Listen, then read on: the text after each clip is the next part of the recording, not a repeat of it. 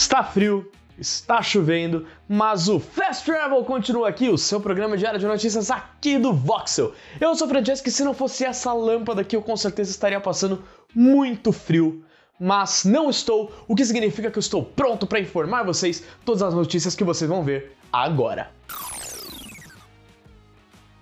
Você está empolgado para jogar Skull and Bones, o próximo grande título que te dará a oportunidade de navegar os sete mares?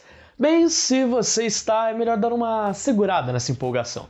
A Ubisoft, desenvolvedor e publisher do game, informou que a data de lançamento foi adiada novamente e o título só chegará no ano que vem. Antes previsto para o começo de novembro, Skull and Bones só chegará ao PS5, PC, Xbox Series X e S em 9 de março. Em seu comunicado oficial, a empresa disse: Nossa equipe está trabalhando duro para polir e equilibrar a experiência antes do lançamento mundial. Com isso em mente, tomamos a decisão difícil de mudar a data de lançamento. Para oferecer a melhor experiência possível, decidimos levar um pouco mais de tempo para garantir que podemos entregar isso. De verdade, eu fico impressionado que Skull and Bones realmente vai ser lançado.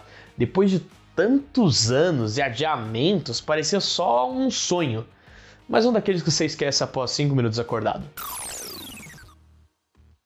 Fãs de Monster Hunter, tem uma ótima notícia para vocês, só não é exatamente o que vocês estão esperando.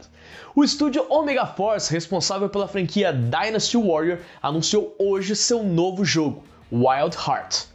O título tem uma pegada bem parecida com a já citada franquia da Capcom, possuindo mecânicas de caça a grandes e ferozes criaturas. Os jogadores poderão se aventurar sozinhos ou em grupos de até 4 pessoas. Ele também terá um sistema de crafting que permite a criação de diversas armas instantaneamente durante os combates. Para quem é ligado na história, sua trama se passa em Azuma no Kuni, onde muitas pessoas começaram a ser ameaçadas pela presença de criaturas temíveis. Os monstros evoluíram através da fusão com a natureza e aumentaram seus poderes. Quem então vai buscar a volta da antiga vida no local é o nosso ou nossa protagonista, que se tornou mestre da antiga tecnologia Karakuri, que é o nome do sistema de crafting. Wild Heart será lançado em 17 de fevereiro para PlayStation 5, PC e Xbox Series X e S. O que acharam do game? Comente aqui embaixo.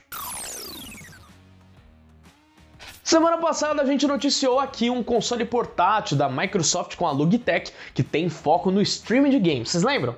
Bom, Hoje eu venho aqui falar que já temos uma concorrente. A empresa de telecomunicação Verizon anunciou ontem, em parceria com a Razer e a Qualcomm, o Razer Edge 5G. Equipado com processador Snapdragon G3X Gen 1 e um GPU Adreno, ele promete rodar jogos a 144 quadros por segundo com HDR10 e até suporte para conexão de óculos de realidade virtual via USB-C. Além disso tudo, ele é o primeiro videogame portátil com conexão 5G para uma melhor experiência com títulos que rodarão por meio da nuvem. Até o momento, o Razer Edge 5G não tem data de lançamento nem preço anunciado, mas receberá novidades na RazerCon, evento da marca de periféricos que será realizado em 15 de outubro.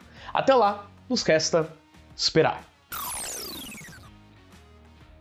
A Steam decidiu abrir o que quase sempre foi guardado a sete chaves, a data de suas próximas promoções. Antes, um vazamento aqui, outro ali ajudava a saber quando gastar e quando guardar a grana.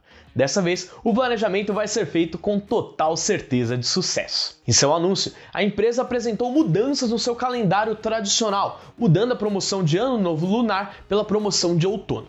O motivo disso foi espaçar melhor as quatro grandes promoções sazonais da plataforma. Com isso dito, vamos para as datas, então pega um caderninho. A promoção de primavera acontecerá entre 22 e 29 de novembro. A promoção de fim de ano vai acontecer um pouco depois, entre 22 de dezembro e 5 de janeiro. E fechando o trio, a promoção de outono ocorrerá entre 16 e 23 de março. Vale lembrar que a Valve, empresa dona da Steam, costuma fazer promoções temáticas nesse meio tempo, seja por gênero, estúdio, país em que foi desenvolvido ou outras coisas do tipo. A gente sempre posta lá no nosso site quando tá rolando alguma, então fiquem ligados.